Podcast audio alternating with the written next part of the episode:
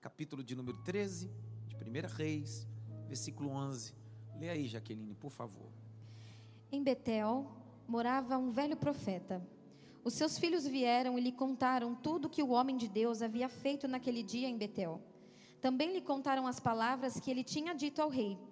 Então o pai perguntou aos seus filhos: Por que caminho ele se foi? E eles lhe mostraram o caminho que havia sido tomado pelo homem de Deus que tinha vindo de Judá. Então ele disse aos seus filhos: Ponham a sela no meu jumento. Eles puseram a sela no jumento e o profeta montou. Então ele foi atrás do homem de Deus e, achando-o sentado debaixo de um carvalho, perguntou-lhe: Você é o homem de Deus que veio de Judá? Ele respondeu: Sou eu mesmo. Então o velho profeta lhe disse: Venha comigo até a minha casa e coma alguma coisa. Para. Trouxe caneta? Levanta a caneta, só para mim ver se você trouxe mesmo, se você veio na igreja certa. Deixa eu ver. Não, pelo menos tá levantada. Levanta essa caneta. Deixa levantada assim. Se tiver alguém do seu lado sem caneta, já sabe, né? Bate com força mesmo. Pum. Pronto. Pega a caneta. Circula essa expressão que é muito boa. Verso 15.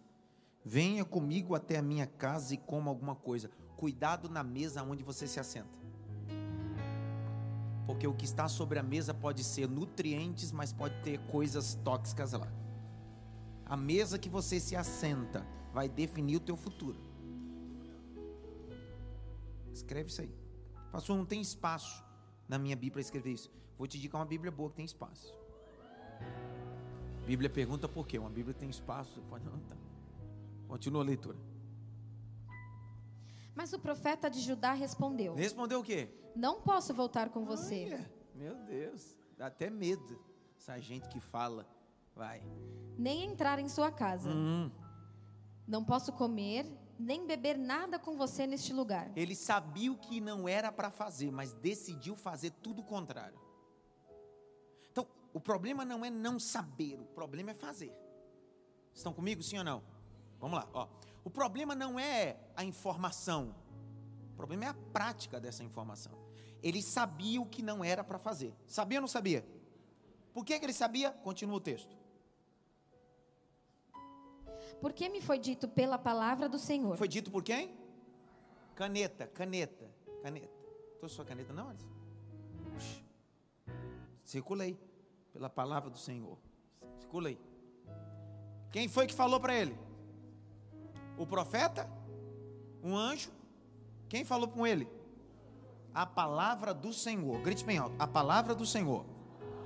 Ei, uma das bases da reforma protestante, quando Martim Lutero, em 1517, 31 de outubro, cravou as 95 teses no castelo de Gutenberg, ele estava inflamado pelo grito de 180 anos antes. Não foi nem de John Hus, mas sim de John Wycliffe, ou John Wycliffe, 1448.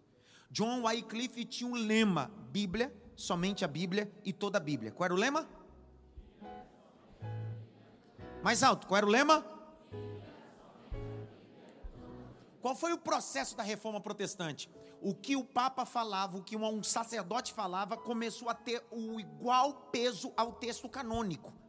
Mais ou menos assim, ó. O que o Adson fala, a Bíblia também tem o mesmo poder. Só que não. A Bíblia é superior à palavra de qualquer profeta. A Bíblia é superior à palavra de qualquer pastor, de qualquer bispo, de qualquer teólogo, de qualquer um. A Bíblia é maior do que qualquer autoridade, porque toda autoridade foi constituída através da palavra de Deus.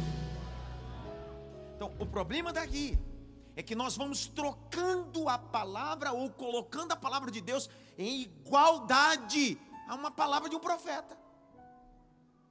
Há uma experiência epifânica, há uma experiência transcendente, e é aqui aonde está o erro. Porque ele foi anunciado pela palavra. Grite bem alto, palavra. Não. Grita isso daí, diga palavra. Então a palavra não mexe com emoção, a palavra mexe com razão. Então a palavra ponta da língua, mas não posso falar. A pessoa começa com esse negócio assim, é que eu senti no meu coração, não foi palavra. Porque sentimento não é razão. O que você sente, sente hoje, amanhã deixa de sentir. A palavra é a mesma ontem, hoje e eternamente. Estão comigo, sim ou não? Então, cuidado com esse pacote de dopamina excessiva que gera uma, uma falsa espiritualidade. Eu senti, sentiu nada. Deus falou, Deus está dizendo, eu falei nada.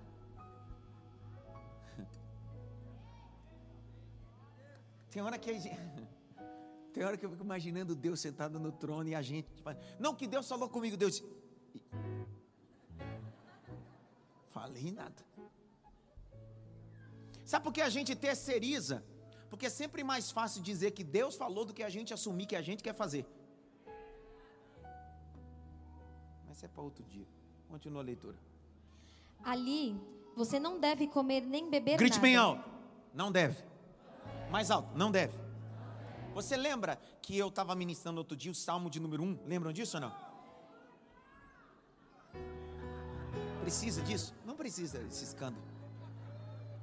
Ele aprendeu não, agora está na ponta da língua. Vamos lá. O Salmo 1 é a arte de dizer. Olha.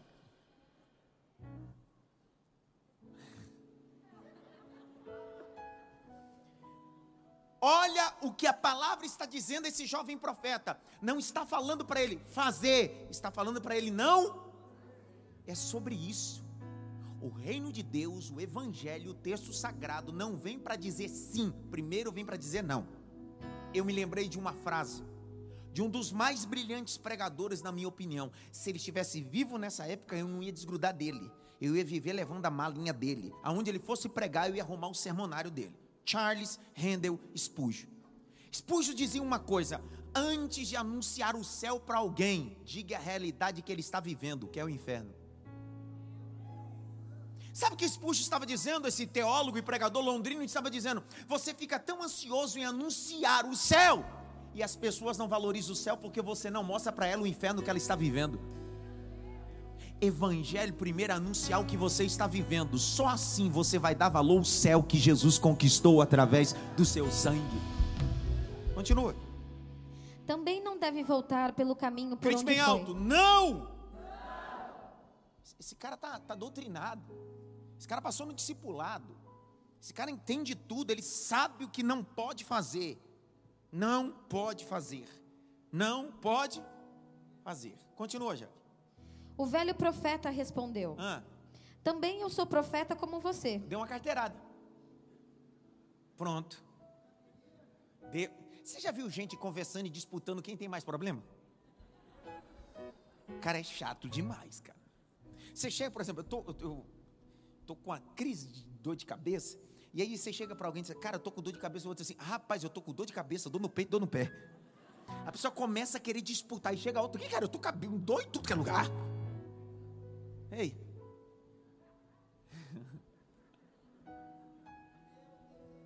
O camarada está dando uma carteirada. Ele está dizendo, ei, a Bíblia diz, mas eu também sou profeta. E quando eu falo, Deus assina embaixo. Ó, que forte. Cuidado. Dá uma olhadinha pelo menos para ter assim. Fica ligado com esse povo, hein? Cuidado, irmão. Não ande segundo o conselho dos ímpios. Não ande segundo o conselho dos ímpios. Você tem uma palavra de Deus. Vou de novo. Você tem uma palavra de Deus. Se foi Deus que falou com você, não mude a rota. Pastor, mas me surgiu uma oportunidade. Deus falou para você mudar? Se Deus não falou, continue na rota, continue no mesmo caminho. Pastor, mas parece uma boa oportunidade. Deus disse para você seguir ou Deus disse para você ficar? Se Deus disse para você ficar, não importa a proposta, não importa a porta. A melhor coisa é o dono da porta, que é o Deus Todo-Poderoso. Vou liberar a primeira palavra para ver se alguém prega comigo aqui. A Bíblia diz que Isaac estava no vale de Gerar, desentulhou poço, e veio os filisteus e disseram: É nosso. Ele disse: Pode ficar com esse poço porque a benção não está no poço, a benção está em mim. Vou de novo. A benção não está no poço, a benção está em mim. A benção está em mim. Levanta assim a mão direita, assim, ó. Grite bem alto: a benção não está no poço, A, boa, a bênção está sobre a minha cabeça. Bate pelo menos em três mãos assim. Recebe essa palavra aí. Pega essa palavra para você. É isso aí. Eu vi um glória, também foi o único, aquele bem murcho ainda. Vai. Também eu sou profeta como você, e um anjo me falou. Opa! Pronto. Acabou. Quer mais ver? O cara deu uma carteirada. Não, eu sou da convenção tal. Eu sou isso, isso, isso do secretário, do presidente, do vice, do sei do que é lá, da mulher da cantina, que há dois milhões de anos fundou não sei o que lá. Pronto, deu uma carteirada. Depois ele disse, um anjo. Acabou, cara. Quem é que não vai crer nisso? Ele disse que é profeta. E um anjo falou com ele. Acabou. Tem gente que vive do passado. Tem gente que vive da história dos outros. Escute-me, por favor. Isso é importante antes de Jacó sair da casa de seu pai, fugido, Deus só era Deus de Abraão e Deus de Isaac. Porque Deus não é Deus de homens que nunca quebraram vínculos e nunca saíram de ninhos e nunca viveram experiências. Quando Jacó sai do ninho, que era a casa do pai e da mãe, e o texto diz no capítulo 28, verso 10, que ele tem uma visão, uma escada que dá do céu à terra. Deus começa a dizer para ele: Agora eu vou começar o seu Deus de Abraão, Deus de Isaac e o Deus de Jacó. Deus está dizendo: Eu não sou Deus de teoria, sou Deus de experiência. Vou de novo. Eu não sou Deus de teoria, sou Deus de experiência. Experiência. Ó. Sociologicamente. Sociologia um culto online transmitido em Full HD com a tecnologia que a gente tem é bom, mas nunca vai substituir a experiência de estar aqui. Nunca vai. Olhe para cá, nunca. Eu tenho gente que iniciou dizendo, pastor, eu quero ficar membro da igreja. Até tentou, ficou seis, sete, oito, nove meses, mas não, não substitui uma experiência online para uma experiência pessoal. Igreja é ambiente, não virtual. Um culto transmitido de forma online serve para nutrir uma necessidade específica. Só que a presença não pode ocupar outro lugar. Quer ver? Nenhum relacionamento, por mais saudável que seja, vai ser nutrido só com WhatsApp. Tudo bem que tem casal que briga pelo WhatsApp. Isso é para outro dia, vai. Faça-o voltar com você à sua casa, para que coma e beba alguma coisa. Quer dizer que o profeta velho disse para ele: Eu sou profeta, um anjo apareceu para mim com uma espada de fogo, uma bandeja. Vai.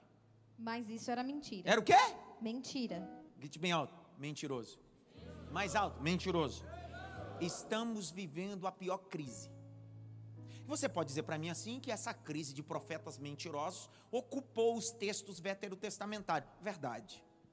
Você pode dizer para mim que a crise de profetas mentirosos é, ocupou também os textos e as páginas dos textos neotestamentários. Verdade.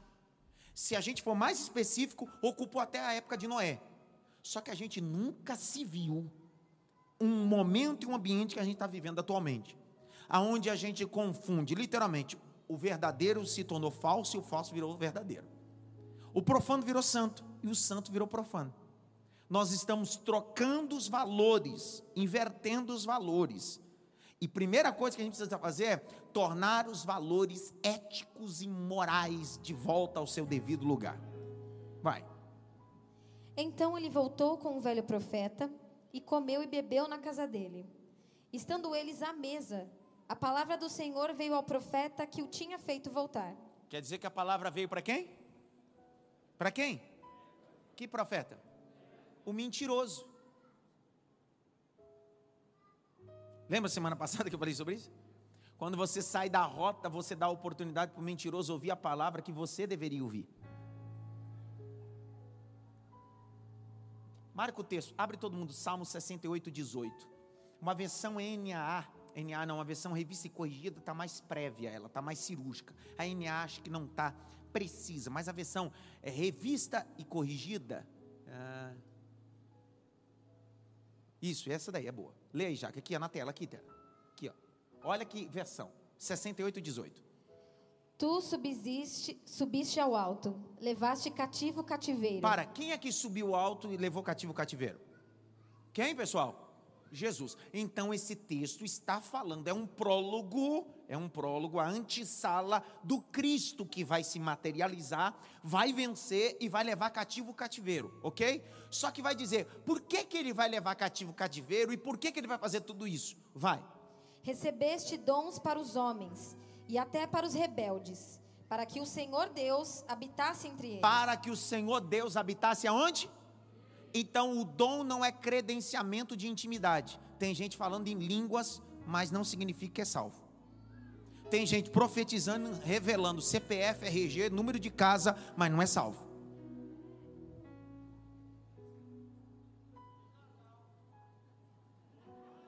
eu recebi no inbox uma pergunta de um seguidor dizendo assim: Pastor, esse negócio de revelar nome, CPF, RG e rua, isso aí é misticismo, é mandinga, sim ou não, pastor? O que é que vocês acham? Quem acha que é sincretismo, levanta a mão. Quem não acha, levanta a mão. Quem não acha nada, sabe nem o que está fazendo aqui hoje. Nem o que está fazendo aqui hoje. Ai, meu Deus do céu. Às vezes a gente vai criando repulsa, vai acreditando que toda experiência é mística. Olhe para cá. Não.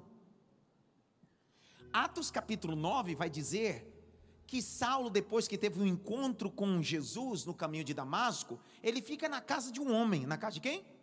Do homem. A Bíblia diz que o Senhor aparece a um discípulo e diz a ele assim: Ei, vai à rua direita. Deu o nome da rua. Tem um homem lá, o nome dele é Saulo. Deu o nome dele. E ele está hospedado na casa de um discípulo, o nome dele é tal. Está dando para entender? Que a Bíblia está mencionando e fundamentando embasamento, só que o texto está dizendo, tudo isso foi revelado para uma finalidade, não para mostrar que Deus era na vida do profeta. Quando Deus mostra uma coisa, tem uma finalidade, não para envaidecer ou para comprovar se Deus é na vida do profeta. Vou dar um exemplo. O profeta diz bem assim, o pseudo profeta, fica em pé. Deus disse para mim isso, isso e isso, para você saber que é Deus na minha vida. A rua onde você mora é tal, o endereço. Não, não, Deus não dá profecia para envaidecer coração de profeta. Deus tem profecia com finalidade.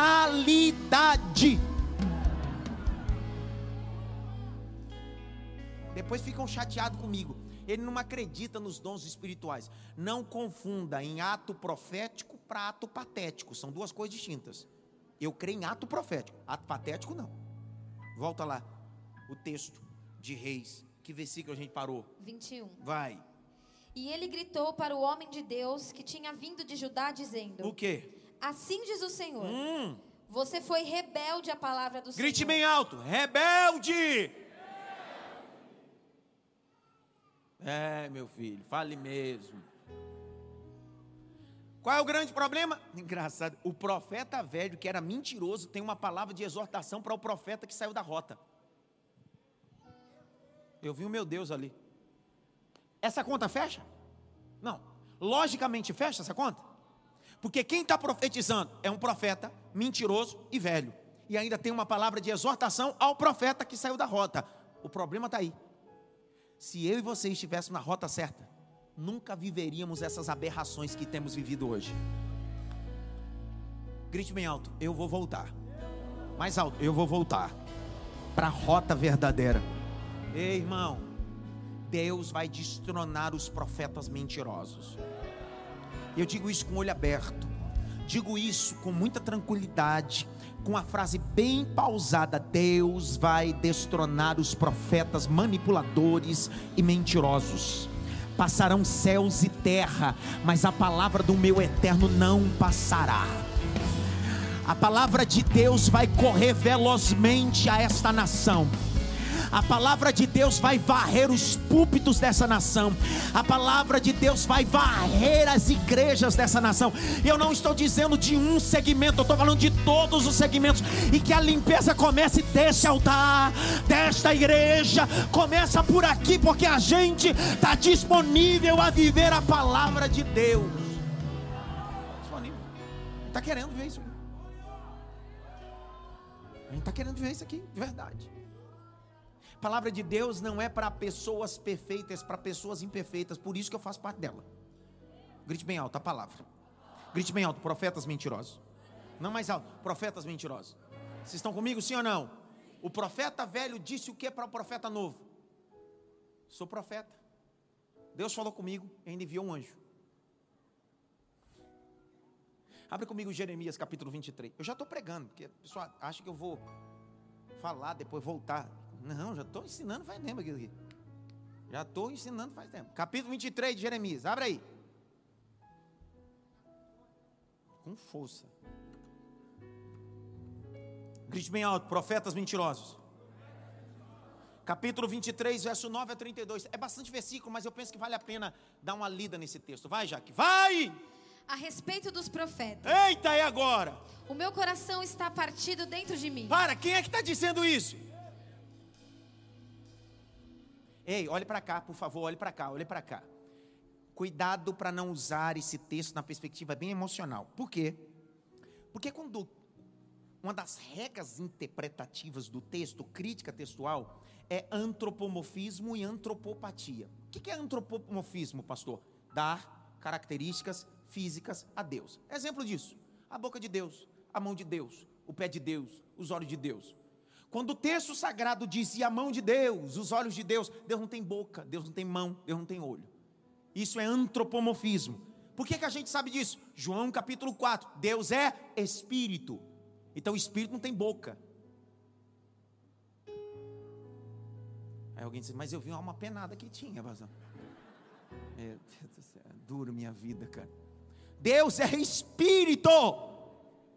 Então, quando a Bíblia diz a boca de Deus, o pé de Deus, está baixando o nível da compreensão daqueles que vão mergulhar no texto. Então, quando o profeta Jeremias reproduz o que Deus está falando ao seu povo, Deus está rebaixando a figura da linguagem ou a forma figurativa de linguagem para que eles compreendam. O que é antropopatia? Se antropomorfismo é dar características, antropopatia dá sentimentos a Deus.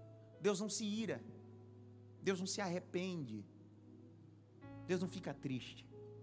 Deus não fica alegre. Deus não é um ser humano. Deus é criador. Pastor, mas a Bíblia diz que Deus se lembrou de Ana. Ei, é o texto que diz para compreender nós. Deus nem ama. Nem amar, Deus ama.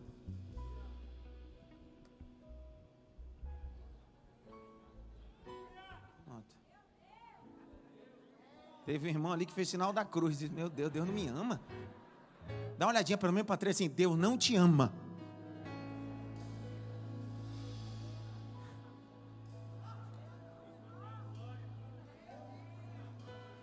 Pastor, mas o texto de João diz que Deus é amor. Pastor, o texto de João, João define. Quem está definindo isso é João.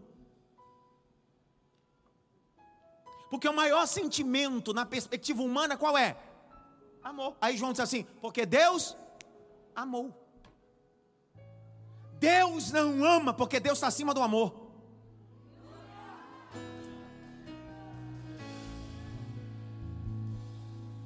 Entenderam nada? Que raiva. Uma das três verdades, segundo Sócrates e Aristóteles, são amor na perspectiva de sentimento. Amor na perspectiva do quê? Só que amor na perspectiva judaica não é sentimento, é mandamento, é missão.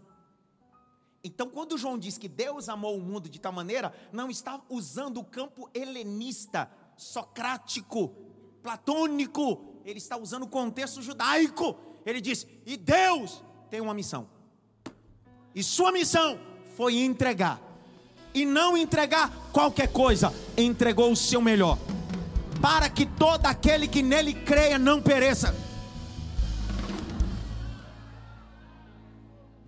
deu um nó na cabeça, né? A pessoa deve estar em casa agora no online, porque online tem esse problema. A pessoa deve estar em casa agora se jogando no chão, dizendo: Mas Deus não me ama, é a única pessoa que me ama na vida. Deus te ama, esquece isso aí, vai. Vai, vai para o Itepa que o Tito falou outro dia lá sobre isso. Que versículo a gente parou? Nove. Nove, vai. O meu coração está partido dentro de mim. Hum. Todos os meus Para, ossos. ó. Só para simplificar. Fica em pé, minha filhinha. Fica em pé. Fica aqui, virada para lá. Ó, eu sou Deus e ela é Jeremias. Eu sou quem? E ele é quem? Pastor, por que, que o senhor não é Jeremias e ela é Deus? Quem está pregando sou eu. Se aqui eu precisasse Deus e o diabo, ela seria o diabo, eu seria Deus. Quando ela fosse pregar, ela ia ser quem ela quiser, mas eu estou com o microfone. Então eu sou quem? E ela é quem? Quem é que vai falar com o povo? Deus direto ou Deus vai enviar um profeta? Vamos lá. Deus vai falar com o povo direto ou Deus vai enviar o profeta?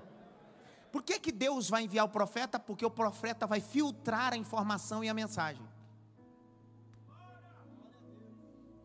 Por isso que o profeta Jeremias está dizendo: Deus está com o coração quebrado, Deus está com o coração doído à vez de vós. Por quê? Porque a linguagem que Deus está usando para Jeremias é uma linguagem que Jeremias possa se comunicar aos seus ouvintes. Por quê? Porque a mensagem primeiro é antropocêntrica, ela precisa se comunicar com as pessoas. E depois que as pessoas entendem, porque a mensagem é antropocêntrica, ela passa a ser cristocêntrica, porque Cristo só é glorificado quando as pessoas entendem a mensagem profética. Entenderam nada? Passou, mas eu passei a vida toda achando que a mensagem era cristocêntrica. Não, peraí. Antes dela ser cristocêntrica, ela primeiro precisa ser antropocêntrica. Porque a mensagem antropocêntrica é uma comunicação entre homens. Depois que você entende a mensagem, ela passa a ser cristocêntrica, porque Cristo é glorificado na mensagem clara. Eu sei que aqui nunca aconteceu isso, mas comigo já aconteceu. Você vai naqueles moídos, naqueles mistérios do revaciado como núbria. Aí vem uma irmã, eita! ela vem entregando. Aí ela chega na orelha da outra, diz assim diz o Senhor. Aí a outra começa a chorar, e a profetisa está pro... Aí a profetisa vai embora. Aí que estava chorando lá, o que, que ela falou mesmo? Essa mensagem não foi antropocêntrica. E deixou de ser cristocêntrica. Porque ela só passa a ser cristocêntrica quando ela é ela é antropocêntrica e eu entendi o que Deus falou. Então, mensagem clara glorifica Cristo. Vou de novo. Mensagem clara glorifica Cristo. Pode sentar, minha filha. Vou de novo. Mensagem clara glorifica Cristo. É o tipo do culto assim, ó, que você vai para a igreja e você diz assim: "Eu sei o que Deus falou, eu sei a direção que Deus deu e agora eu glorifico ao meu Deus". Então, a mensagem profética, ela tem dois pilares. Quais são os pilares? Primeiro, ninguém sabe mais, sei lá, nem que é mensagem. Primeiro, antropocêntrica. Ela é clara, é uma, uma comunicação entre o profeta e o seu ouvinte. Se o ouvinte ouve, tá claro? Tá claro. Ficou claro? Agora o nome de Deus é glorificado. Vai, Jaque. Sou como um homem embriagado e como um homem vencido pelo vinho, por causa do Senhor e por causa das suas santas palavras. Porque a terra está cheia de adúlteros. Eita! E chora por causa. Eita! Precisa disso. Se fosse eu falando, é porque eu, eu sou ignorante. Mas vai. E chora por causa da maldição divina. Os pastos do deserto estão secos, porque o modo de vida deles é mau, e seu uso da força não é reto. Pois tanto o profeta como o sacerdote estão contaminados. Meu Deus. Vai. Até na minha casa achei a sua maldade, diz o Senhor. Vai. Portanto, o caminho deles será como lugares escorregadios na escuridão, Meu Deus. para a qual serão empurrados e na qual cairão. Vai. Porque trarei sobre eles a calamidade, Sangue de Jesus. o ano da sua punição, diz o Senhor. Vai. Nos profetas de Samaria vi algo que causa desgosto. O quê? Profetizaram por Baal Uhum. e fizeram o meu povo de Israel andar errante. Meu Deus. Mas nos profetas de Jerusalém Sei. Vejo coisa horrenda. Horrendo o quê? Cometem adultério. É nada. Não. Tem uns aí que tá com o espírito de Amado Batista, cara, e Fábio Júnior. Já tá no quinto, décimo casamento. E parece que o povo gosta dessa gente. Tá falando, só falta falar o nome. Não, eu gostei desse verso 14. Lê de novo. Eu li ele umas 15 vezes e vou ler o 16 vez. Vai. Mas nos profetas de Jerusalém, Ah, vejo coisa horrenda. horrenda. Cometem adultério. Sei, para, olha para cá. O problema é a mensagem que eles carregam ou o que eles fazem? Vamos lá, vamos lá, vamos lá, vamos lá. Ah, o problema é a mensagem que eles carregam ou o que eles fazem? Então Deus não está criticando a mensagem, porque a mensagem é de Deus. Deus tem compromisso com a mensagem, mas Deus está dizendo bem assim: o cano está sujo,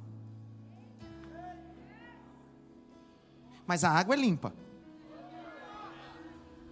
Deus não está criticando a performance, Deus não está criticando a mensagem, porque Deus está dizendo: a mensagem é minha, o problema é que a mangueira que está suja.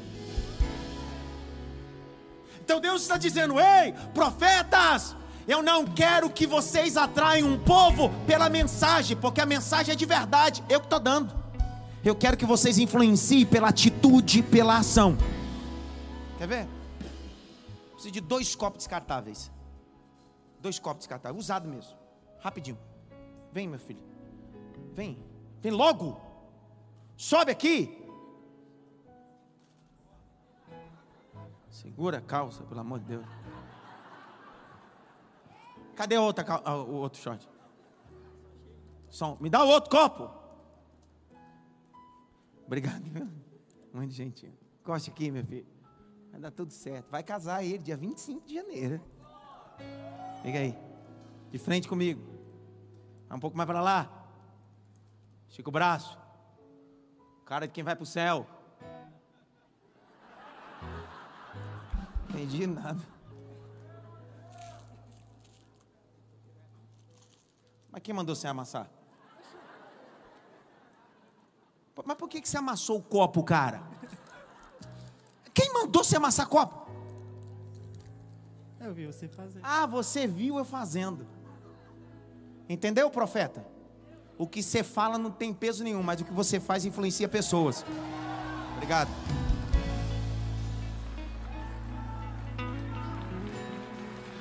O teu texto no Instagram corrigido, com todos os verbos bonitinho, tem valia e correção ortográfica, mas a tua atitude é analfabeta, porque você escreve bem, mas age como um analfabeto. Você fala até muito bem nos teus vídeos, mas no particular você é um adúltero, um mentiroso, compra e não paga. Não é o que você fala, não é o que você escreve, é o que você faz.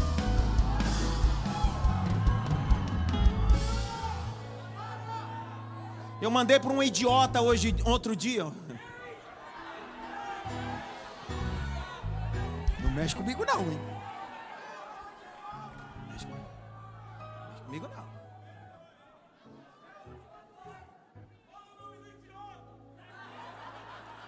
Minha esposa não está aqui hoje porque se eu falo idiota, ela fica me olhando a meio atravessada.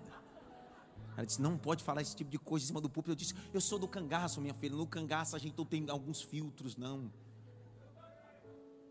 Posso falar com você? Deus não está criticando, e não tem a minha fala como alguém dizendo assim, ele está criticando quem escreve bem, quem fala bem. Nada disso. Só que há um abismo entre o que você escreve, o que você fala e o que você faz.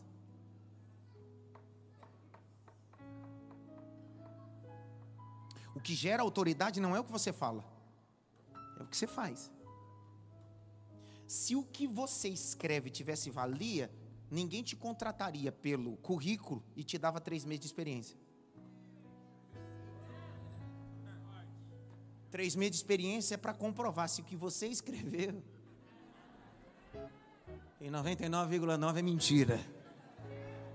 Não, eu tenho inglês inicial. Sabe nem o verbo to be, tá pior do que eu no inglês. Ah, para de onda, cara. Não grite bem alto. Evangelho. Não, faz direito. Evangelho. Não é o que eu falo, não é o que eu escrevo, é o que eu faço. Mais alto, é o que eu faço. Vamos abrir um parênteses? Vamos abrir um parênteses? Abre um parênteses, deixa Jeremias 23 separadinho e vai voltar para ele. Não é sobre o que eu falo, é sobre o que eu. Vamos lá. Lucas capítulo 10, verso 25, 25, 25. Vai, Lucas 10, 25. Põe na tela aqui, igual o da Atena. É isso aí mesmo. Lê aí, Jaqueline. Vai, Jaqueline. E eis que certo homem. Jaqueline, lê com força, Jaqueline. E eis que certo homem, intérprete da lei, Ó, conhece, hein? se levantou com o objetivo de pôr Jesus à prova Olha, e lhe perguntou: perguntou o quê? Mestre, Hum, que farei para herdar a vida eterna? que bonito. Então Jesus lhe perguntou: Perguntou o quê? O que está escrito na lei? O que está escrito? Como você a entende? Como você entende? Vai. A isto ele respondeu: Ele fez o quê? Vamos lá, ele fez o quê? Ele respondeu. Então o problema dele não é informação, ele tem. Vai, Jaque. Ame o Senhor seu Deus de todo o seu coração. Ei! Ai, que camarada habilidoso. Tem na cabeça o decálogo mosaico. Decorou. Cara, um cara desse aqui perto de mim. Decora tudo. Vai. De toda a sua alma. Ah, ele com, falando. Com todas as suas forças. Lindo. E de todo o seu entendimento. Maravilha, vai. E ame o seu próximo como você ama a si mesmo. Aí Jesus olhou para ele e disse o que? Vai. Então Jesus lhe disse: Ah. Você respondeu corretamente. Então, Faça isto e você viverá. verbo fazer. O problema não é decorar. O problema é fazer. O problema não é ter informação, o problema é fazer. O problema, Rogério, não é pregar, o problema é viver o que prega aqui. Problema não é cantar, problema é viver o que canta. Problema não é ter a carteirinha de pastor, é ter uma vida de pastor. Problema não é ser cristão, dizer eu sou cristão. O problema é viver uma vida como cristão. Ninguém do glória veio agora, né? Ninguém veio do aleluia. Dá uma olhadinha pelo menos para três assim. Fazer, filho.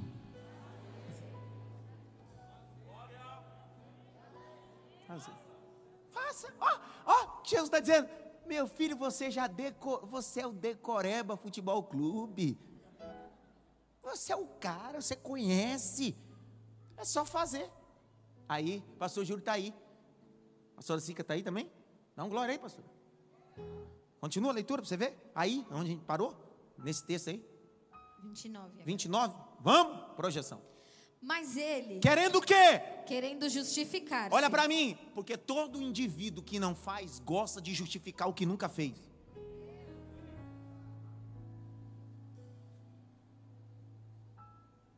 E eu termino minha oportunidade. Final de ano, não dá problema. Acabou. Até aqui o pai me deu, passar disso é procedência. Não é assim que diz? O problema do camarada era o quê? Decorar? Era o quê? Olha para mim, meu irmão. Eu penso que o maior desafio que eu tenho, e que você tem, não é decorar isso aqui. Quem convive comigo sabe. Qualquer coisa que você conversar comigo, eu sempre vou incluir um versículo. Qualquer coisa. minha cabeça é, é- funciona a base, a base de um texto. Funciona a base de um texto. Entretanto, eu tento vincular o texto sempre com a minha prax de vida. Prax de vida. Prax de vida. Até para matar alguém eu peço um texto. Você me dá um texto para dar embasamento isso aqui.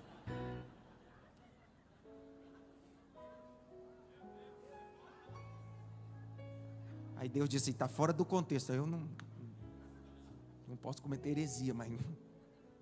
Então grite bem alto. grite bem alto. Não é sobre informação. É sobre fazer. Olha para mim. Outro dia eu vi um especialista dizendo: quando você vê uma pessoa muito boa fazendo uma coisa com muita excelência, dá a impressão que aquilo é. Outro dia, o camarada disse assim: Pastor, eu estou indo embora, eu vou abrir uma igreja. Eu disse: Vá com Deus. Quer 30 cadeiras?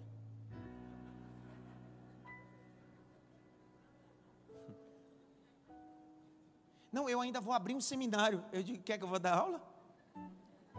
Porque na cabeça dele era o seguinte: ele vê eu fazendo, ele acha que fazendo igual vai acontecer a mesma coisa. Então ele veio pregando, ele pega duas, quatro, cinco cerejinhas que eu falo, e ele diz assim: é só fazer isso que vai dar certo. Aí ele vai no seminário, vê duas, três aulinhas minhas e diz assim: é só três, quatro aulas, dá certo. Só que eu preciso contar uma coisa, posso ou não? Bordão de Eliseu na mão de Geazi não funciona. Vou de novo. Bordão na mão de Geazi não funciona, só na mão de Eliseu. Vou citar o texto para ver se você dá glória comigo, tá bom? Vamos lá. Uma mulher chegou desesperada para o profeta, disse bem assim: ó, o meu filho está morto. Ele pegou o bordão, Eliseu, disse assim: Geazi, põe lá sobre o menino. colocou sobre o menino, não aconteceu nada. Porque bordão de profeta na mão de quem não tem a experiência profética não serve para nada. Eliseu diz assim: dá isso aqui, meu filho, que eu vim te ensinar. Que falar o que eu falo é fácil, difícil é ter a experiência que eu vivi. Unção não é transferida, unção é experiência. Vou de novo: unção é experiência que você adquiriu.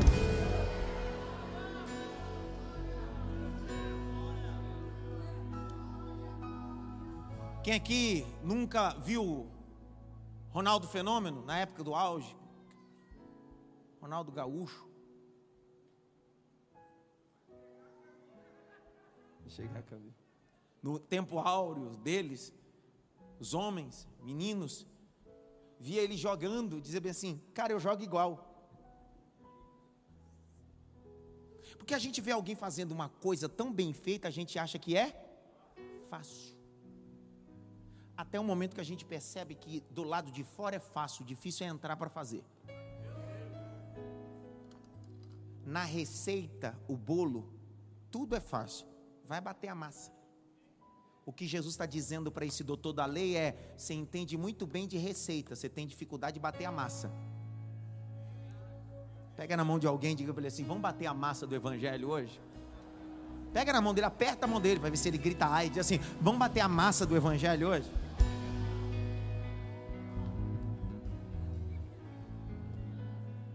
Volte lá, Jeremias 23.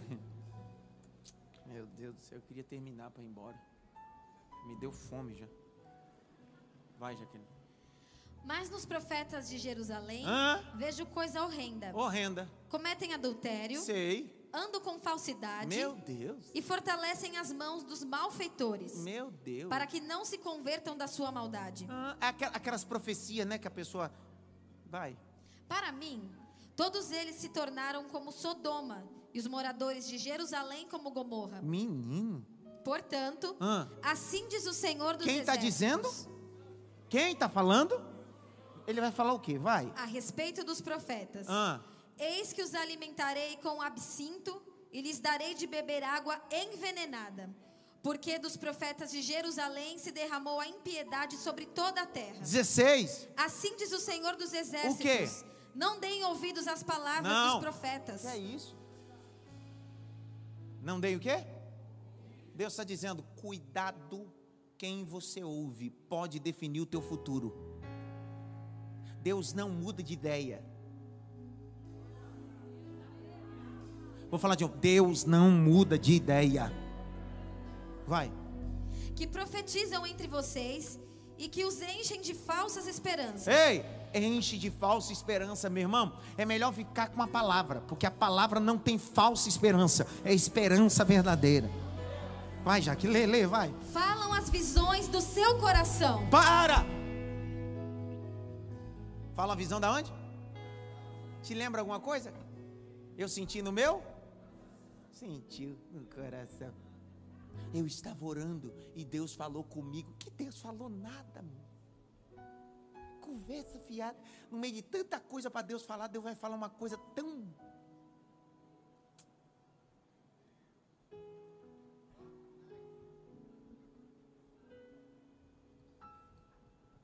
Quem aqui não é evangélico que está aqui no nosso meio? Levanta a mão direita. Tem alguém aqui? Ou afastado? Alguém? Tem um, tem dois. Tem mais alguém? Afastado? Ou alguém?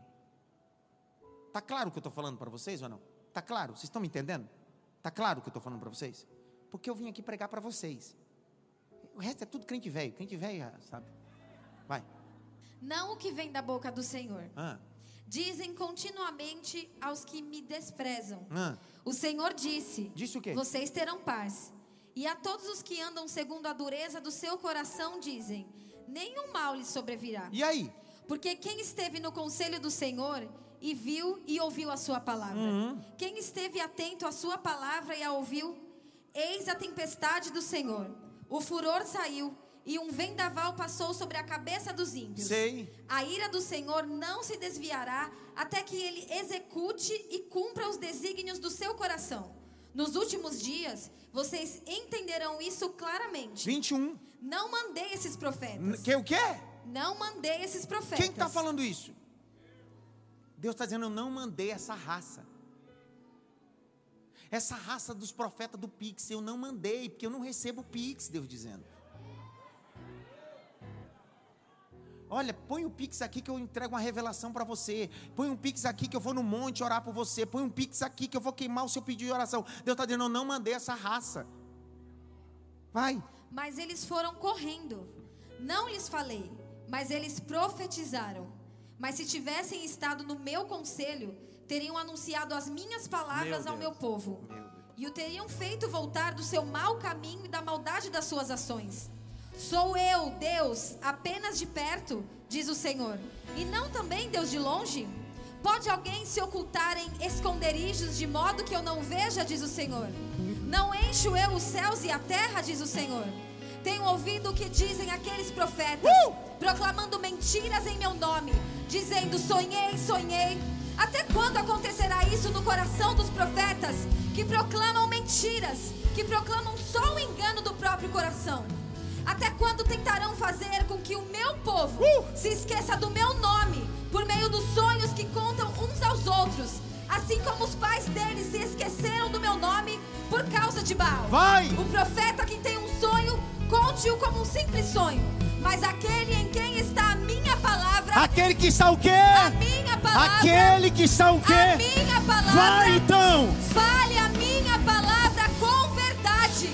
O que é que a palha tem a ver com o trigo, diz o Senhor? Vai! Não é a minha palavra como fogo, diz o Senhor, e como um martelo que despedaça a rocha. Portanto, eis que eu sou contra esses profetas, diz o Senhor, que roubam as minhas palavras uns dos outros.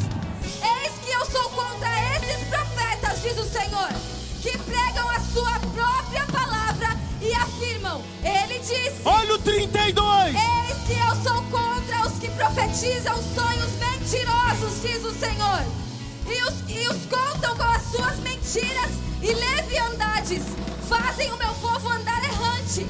Eu não os enviei, lhes dei ordem alguma, e eles não trazem nenhum proveito a este povo. Espírito de engano, espírito de Jezabel, espírito de manipulação, saia da nação brasileira. Espírito de engano, espírito de Jezabel, espírito do engano, saia da nação brasileira, no nome de Jesus Cristo.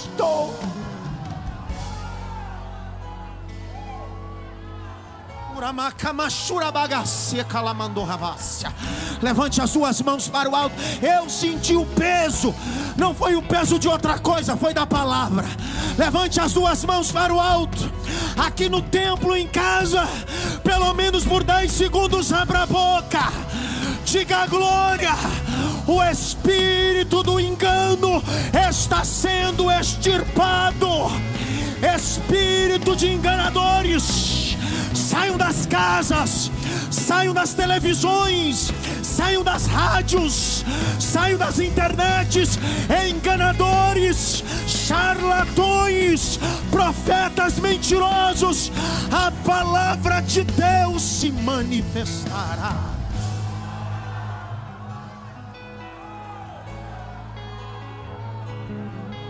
Uh!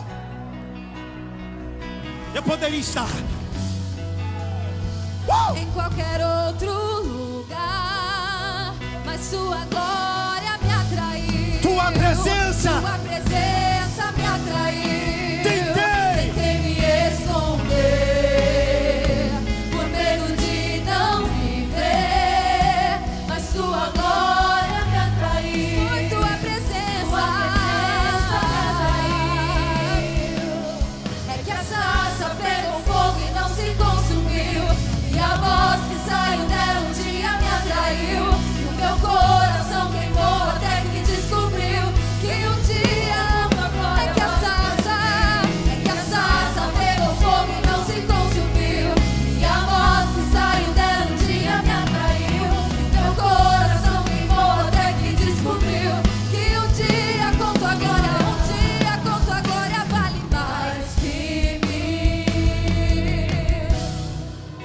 acredito em profecia. Eu acredito em revelação. Eu acredito em sonhos proféticos. Eu acredito em interpretação de sonhos. Eu acredito em interpretações de línguas. Eu acredito. Até porque eu não sou um sensacionista, eu sou um continuista. 1 Coríntios capítulo 12, os dons estão distribuídos. Entretanto, a Bíblia diz: buscai com zelo, analisai tudo. Julgai a profecia. Não, profeta, julgai a profecia.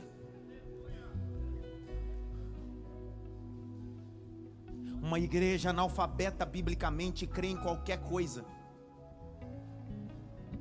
Sabe quando nós estamos ficando maduro? É quando começamos a colocar o crivo do que ouvimos e que vimos através da palavra.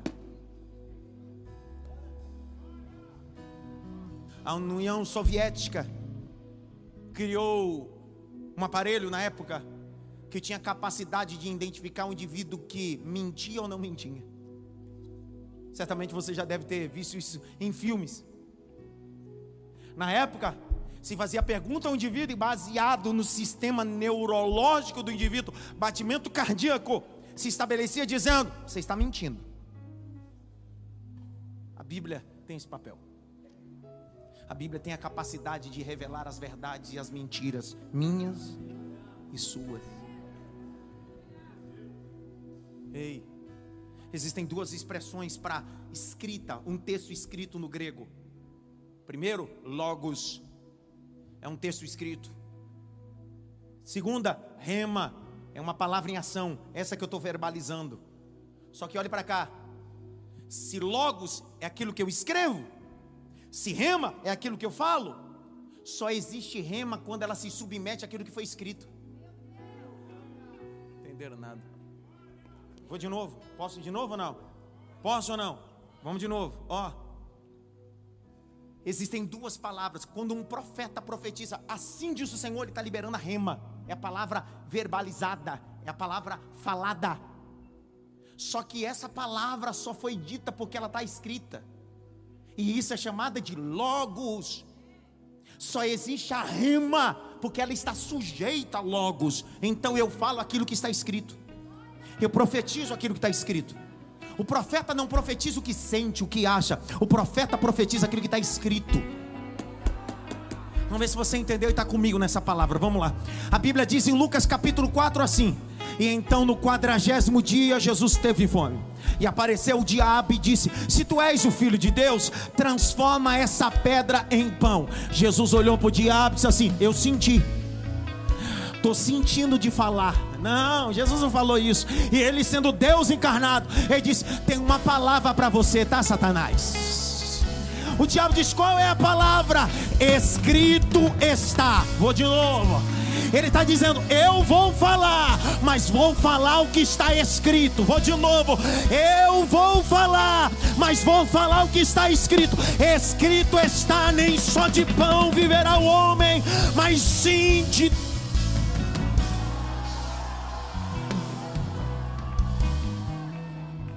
Então o que você fala precisa estar escrito.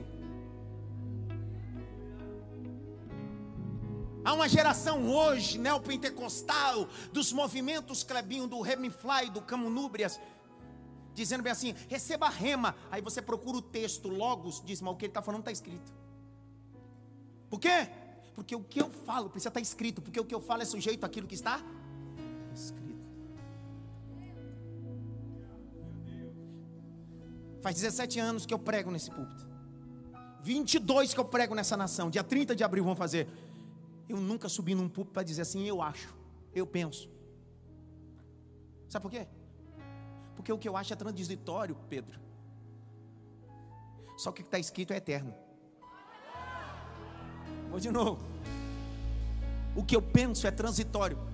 Há 17 anos atrás, quando eu assumi essa igreja, eu tinha 23 anos de idade muita coisa eu pensava de um jeito.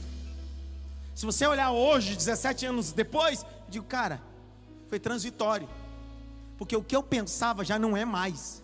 Mas a palavra sempre teve escrita desde os 17 anos atrás. Por quê? Porque a palavra é eterna.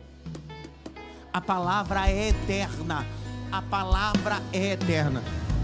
Como é que a palavra é eterna? A palavra tem a capacidade de clarear o meu caminho escuro. Vou de novo. A palavra tem a capacidade de clarear o meu caminho escuro. Salmo de número 119, verso de número 5, 105. Lâmpada para os meus pés é a tua palavra. Lâmpada para os meus pés é a tua palavra e luz para os meus caminhos.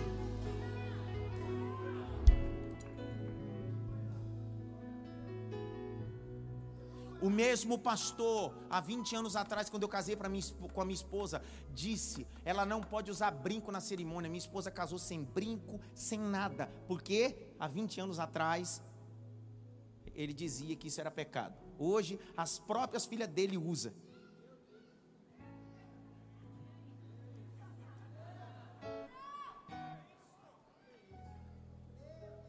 Eu já fui ameaçado de ficar em disciplina porque fui jogar futebol. Hoje o neto dele é quase jogador de futebol. Ele está assistindo. Um abraço, Ari Osvaldo.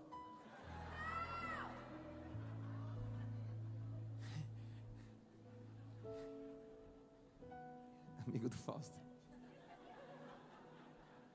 Tanto que eu vou fazer a renovação de voto da minha esposa agora, de casamento, que ela deu em cima de mim. Eu vou renovar 20 anos. Vou ter que comprar um brinco para ela, só para ela usar, para entrar de novo.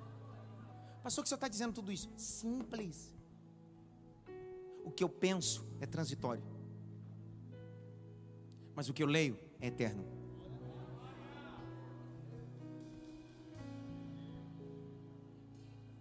E que bom que aquilo que eu penso, o que eu acho é transitório. Isso só mostra que eu sou servo e Ele é Senhor. Ei, a gente bate o pé até enquanto Deus não explica. Quando Ele explica, a gente na hora muda de opinião. Vou falar para você dar um glória agora. Jesus pegou uma bacia com água e olhou para os discípulos: Preciso lavar os pés de vocês. Pedro disse: Nunca. Ó. Como é que é, Pedro? O senhor nunca, está escrito, nunca me lavará. Jesus disse: Deixa eu explicar. Quando Jesus explicou, disse assim: Não precisa nem lavar os pés. Quer que eu dou um mergulho aí dentro? Enquanto Deus não clareia nosso entendimento, a gente defende com unhas e dentes, até o momento que Ele clareia o nosso entendimento. A palavra de Deus é eterna. Vou de novo, a palavra de Deus é eterna. A palavra de Deus é eterna. Grite bem alto, conselhos. Volta lá, chega de Jeremias também. Não sei para que, que você foi parar em Jeremias. Grite bem alto, profetas mentirosos. Esse profeta velho era mentiroso, sim ou não? Mas a pergunta é: mas ele um dia já foi profeta. Sabe qual é o problema? É que a gente ajunta experiência com espiritualidade. Nem todo mundo que tem experiência continua tendo espiritualidade. E ó, existem coisas, Cris, que a gente faz por experiência, mas quando o assunto é espiritualidade, sua experiência não vale.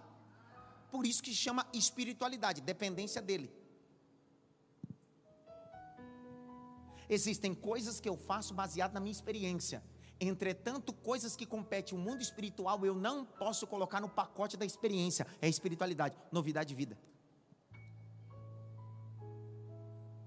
O profeta novo está mudando a rota porque está escutando um profeta velho que Deus já não fala mais com ele e disse ainda que viu um anjo. Grite me alto, anjo.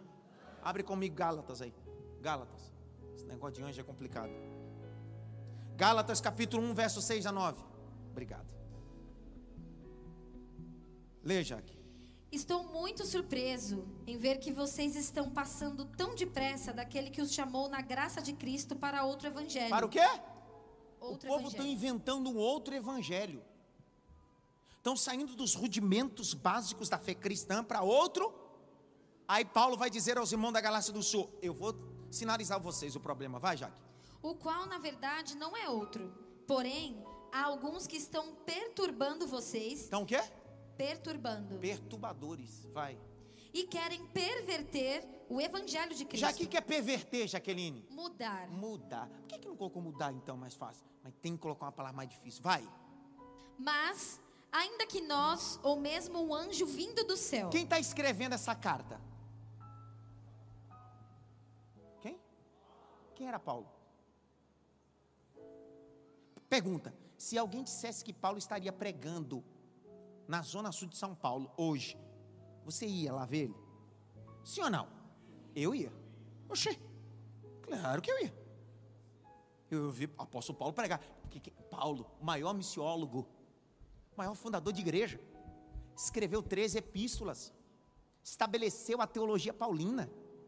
O camarada que depois de Cristo, até a doutrina do, dos concílios dizia que se não fosse Paulo, não haveria estabelecimento doutrinário. Paulo estabeleceu doutrina de fundamento de igreja. Quem está escrevendo isso é Paulo. E olha o que Paulo está dizendo. Leia agora o verso de número 8. Mas, ainda que nós. Ó, ele está dizendo: ainda que eu, o Paulo, o João, o Tiago, o Pedro, ou até um anjo, ou mesmo um anjo vindo do céu, pregue a vocês um evangelho diferente daquele que temos pregado, que esse seja anátema. Você entendeu o texto? Agora olha o que Paulo está dizendo. Nunca saia da palavra por causa do título de um homem. Pode ser um apóstolo, pode ser um Pedro, pode ser um Paulo, mas se ele fala baseado na palavra, pare para ouvi-lo.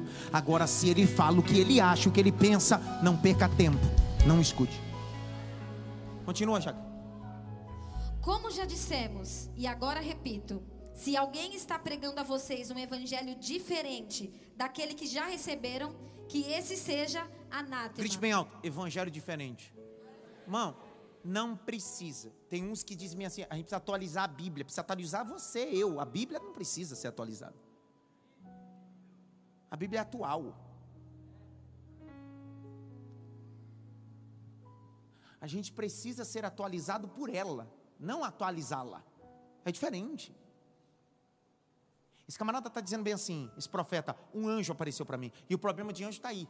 Abre comigo o texto de 2 Coríntios, por favor. Abre aí, 2 Coríntios. Capítulo 11, verso 13 a 15. 2 Coríntios 11, 13 a 15. Leia aí, Jaque. Porque esses tais são falsos apóstolos. São falsos o quê? Hã? Vai, Jaque. Obreiros fraudulentos. Crente aos padres, vai. Disfarçando-se em apóstolos de Cristo. Que isso? Tão quê? Disfarçando. Porque tem um bando de gente hoje que acredita que ser apóstolo é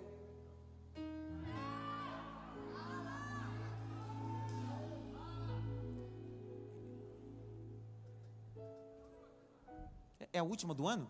É a última do ano. Eu fui pregar numa igreja outro dia.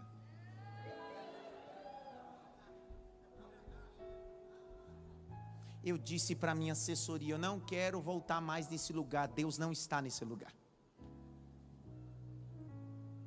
Pastor, mas o senhor está dizendo que Deus está aqui? Não, não é sobre isso. Deus está aqui, está em muitos lugares, mas Deus não está em todos os lugares. E não é porque ele não é onipresente, é porque tem lugares que não cabe ele. Na igreja de Laodiceia não cabia ele. Por isso que a Bíblia diz que eis que estou à porta e bato. Se alguém ouvir a minha voz e abrir a porta, eu entrarei e cearei com ele, ele comigo.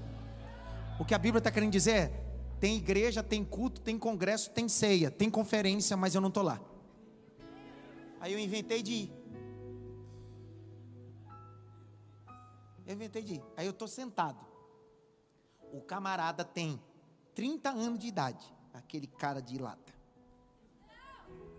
Eu fico só ligado, eu fico só prestando atenção nas coisas. Fico só assim. O olho aberto, outro fechado, vigiando. Ô glória!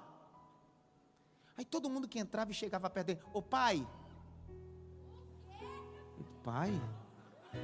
Aí primeiro entrou uma mulher pai, eu disse, menino, você deve ser velho, camarada, mas 30 anos. Fiquei aqui, não. Aí veio uma senhorinha e disse, ô oh, pai, e beijou a mão dele. Eu disse, meninos, porque ele foi subindo meu sangue. Sei que toda igreja chamava ele de pai, mas não é no senso de carinho é no senso de submissão. Ele inculcou na cabeça das pessoas que ele é o pai e os outros são filhos a quem ele pede as coisas e precisa fazer. Aí ele caiu na besteira de fazer um negócio comigo. Ele fez o um negócio comigo, assinou o contrato. No outro dia a mulher dele ligou e disse assim: Meu marido fez um negócio com você, mas você precisava falar comigo. Eu disse: Ih. Aí eu descarreguei tudo que eu precisava falar. Eu disse: o problema de vocês está aí. Vocês querem subjugar o rebanho de Deus. Vocês querem tirar proveito do rebanho de Deus. Mas você não consegue mandar nem na tua casa, que quem manda na tua casa é tua mulher, seu banana. B1, B2. Nhanhanha. Passou onde o senhor quer chegar com isso? Tá aí. Tem gente se travestindo de coisa que não é. Tudo para manipular as pessoas. Tem gente que fica chocado quando eu digo aqui, irmão, você não é minha ovelha, Alisson. Fica em pé, Alisson. Eu não sou seu, nem você é meu. Você não é minha ovelha, eu não sou seu pastor. Você é ovelha de Cristo Jesus. E eu cuido da ovelha de Jesus Cristo. Senta. Obrigado. A gente tem esse senso de possessão, né?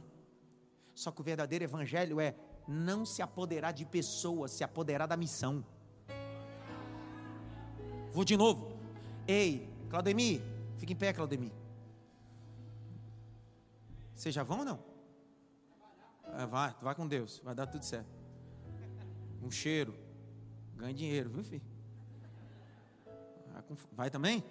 Vai trabalhar? Vá! Vá com ele, pelo amor de Deus. Passa ali na loja e pega um brinde. Passa lá, vamos trabalhar. Tem um monte de irmão que trabalha na feirinha da madrugada aqui. E o pau quebra, irmão. Claudemir, primeira vez que Claudemir foi num culto de mentoria como esse. Há 15 anos atrás, lá na Cecília Meireles. Lembra disso, Claudemir? Cabia 50 cadeiras. Você ficou aonde, Claudemir? Você lembra? Lá no fundo.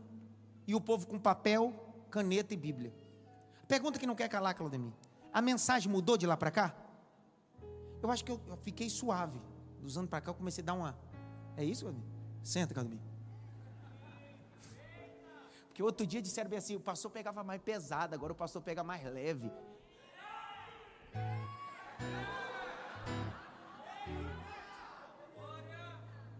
Aí, para me dar uma vantagem é que eu cansei de falar para quem não quer aprender. Profeta velho nunca vai ouvir um. Profeta velho acha que sabe tudo.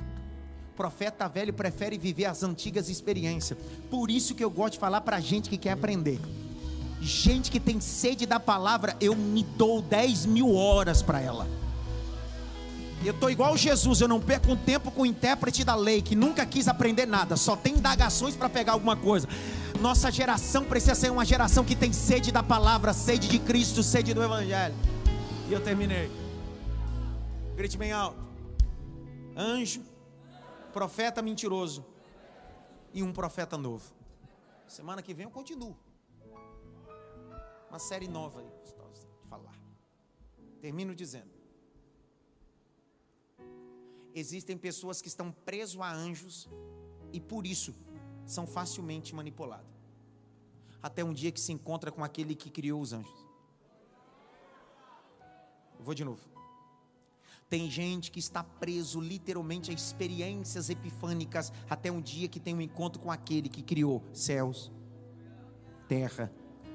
E vai perceber que não precisa nem do anjo, nem do tanque, nem da água, nem de ninguém. Mas já que vai ler um texto e conforme ela for lendo, você for entendendo, vai ficando em pé. Se não entendeu nada, fique em pé e vai disfarçando. Vai entendendo e vai disfarçando. João capítulo 5. A Jaque vai lendo. Conforme você for entendendo, você vai ficando em pé dando glória. Tem uma que já entendeu, já, já está no texto aí. João 5, vai, põe na tela aí, vai, vai! Passadas essas coisas, ah, havia uma festa dos judeus. Sei. E Jesus foi para Jerusalém. Ó, oh, que legal. Existe ali, junto ao portão das ovelhas, um tanque. Um tanque. Chamado em hebraico Betesda. Que legal. O qual tem cinco portas. Sei. Neste ah. jazia uma multidão de enfermos. Mas por quê? Cegos, coxos e paralíticos. Ah. Esperando que a água se movesse. Ah. Porque um anjo descia. Ah, um anjo descia. De tempos em tempos. De tempo em tempo. Agitando-a. Sei. E o primeiro a entrar no tanque. Que legal. Uma vez agitada a água, sarava de qualquer doença oh, que tivesse. O Deus do tanque, o Deus da água, o Deus do anjo, vai. Estava ali um homem enfermo havia 38, 38 anos. anos. Tem gente que está no mesmo local esperando água, esperando tanque, esperando anjo, vai. Jesus vendo o Quem? Quem? Jesus. Quem? Jesus. Vai, vai. Jesus vendo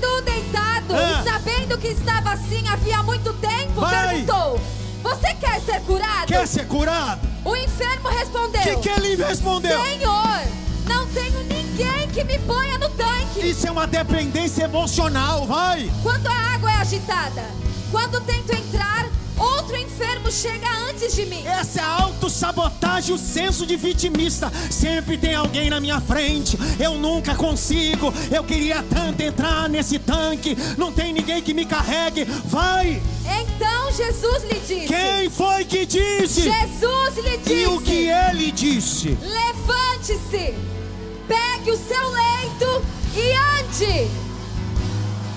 Vai! Imediatamente, o Peraí, peraí. Não foi no outro dia?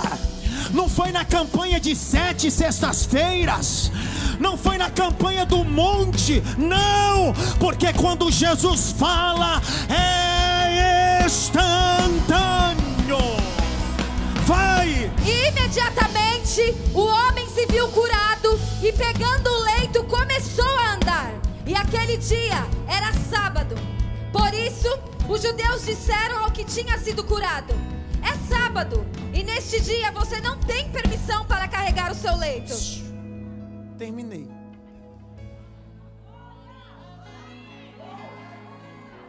O problema nosso é que a gente está há muito tempo à beira de um tanque, esperando alguém que nos jogue, porque você vive esperando que alguém ore por você, faça campanha por você, na esperança que a qualquer hora dessa uma folha que queima no monte vai ser trazido a- e Você tem uma esperança que qualquer hora dessa alguém vai trazer alguma coisa de Israel e vai dizer para você: Isso aqui tem um poder mágico. Aí chega aquele, que é maior do que o tanque, maior do que a água que está no tanque, maior do que o anjo. Pastor, mas dizem que é uma história. É por isso que eu estou dizendo que aquele que veio não é fábula, aquele que veio é verdadeiro. Ele está dizendo: rapaz, vamos lá, pega essa cama, anda, eu sou o Senhor.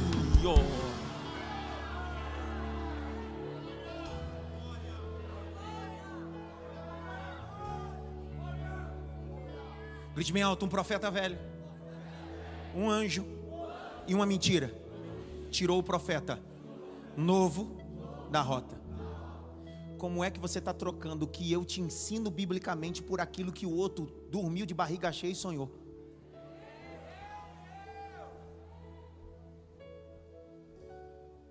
Tu está tanto tempo ouvindo a palavra de Deus, tanto tempo o pastor da tua igreja te ensinando, na comunidade onde você está, ensinando a Bíblia, na escola bíblica, no culto de ensino. Aí chega alguém e diz: Hum,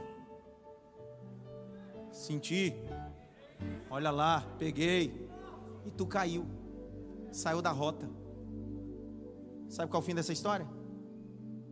Morto, o leão do lado e o jumento dizendo quem é o jumento da história. Dá uma olhadinha pelo menos para três assim, não saia da rota. Eu vou lhe convidar a estar aqui terça-feira que vem, na primeira terça-feira do ano de 2024. Para a gente continuar esse bate-papo. Não tem de frente com o Gabi? É de frente com o Adson Belo. Vai dar problema. Se o ano já vai começar assim, imagina o ano todo. Ei, o Evangelho não é um ambiente de recreação. O Evangelho é um ambiente de alinhamento. Curve sua cabeça. Será que tem alguém essa noite que queira se reconciliar? Pastor, eu vim nesse culto e ouvi a mensagem. Eu quero me reconciliar com Cristo. Estou afastado, afastada e quero fazer isso hoje. Pastor, eu quero entregar minha vida a Jesus. Levante sua mão direita onde você está, se tiver- alguém. Tiver alguém. Tem alguém. Tem alguém. Eu oro e dou a benção apostólica. Tem alguém. Pastor, eu quero me reconciliar. A mensagem do Calvário me alcançou. Quem? Isso.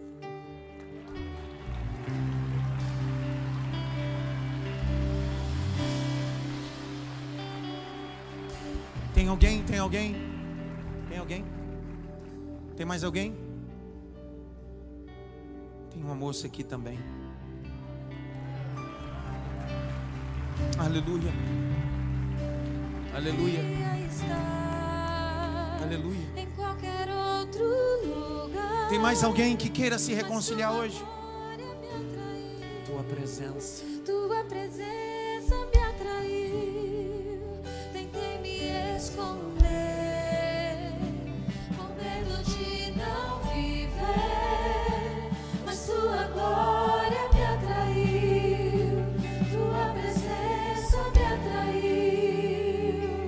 Mãos para cá, Pai. Eu te dou graça. Que o que coroa a mensagem do pregoeiro não é o grito do povo, não é a lágrima da massa. O que coroa a mensagem do pregoeiro são quando almas se reconciliam ao teu altar. O Senhor é maior do que aquele tanque, o Senhor é maior do que o anjo, o Senhor é maior do que fábulas, o Senhor é maior do que um profeta, maior do que todos, e por isso o Senhor marcou encontro com eles, não só com essas duas pessoas, mas sim com o nosso coração essa noite. Eu abençoo os teus servos, abençoo a mente dos teus servos, abençoo os pés, digo que toda palavra que foi lançada de maldição contra Jacó não vale encantamento. A confissão pública deles sobre a morte de Cristo e a ressurreição faz toda maldição ser quebrada. Eles não precisam de regressão, eles não precisam de vereda antiga, eles não precisam de uma fogueira escrita num papelzinho, eles precisam reconhecer que Jesus Cristo é o Senhor e reconhecendo, toda palavra de maldição é quebrada, todo o cultismo é quebrado. Nós quebramos isso pela confissão pública no nome de Jesus Cristo. Será que tem alguém que pode aplaudir o nome de Jesus aí ou não? now.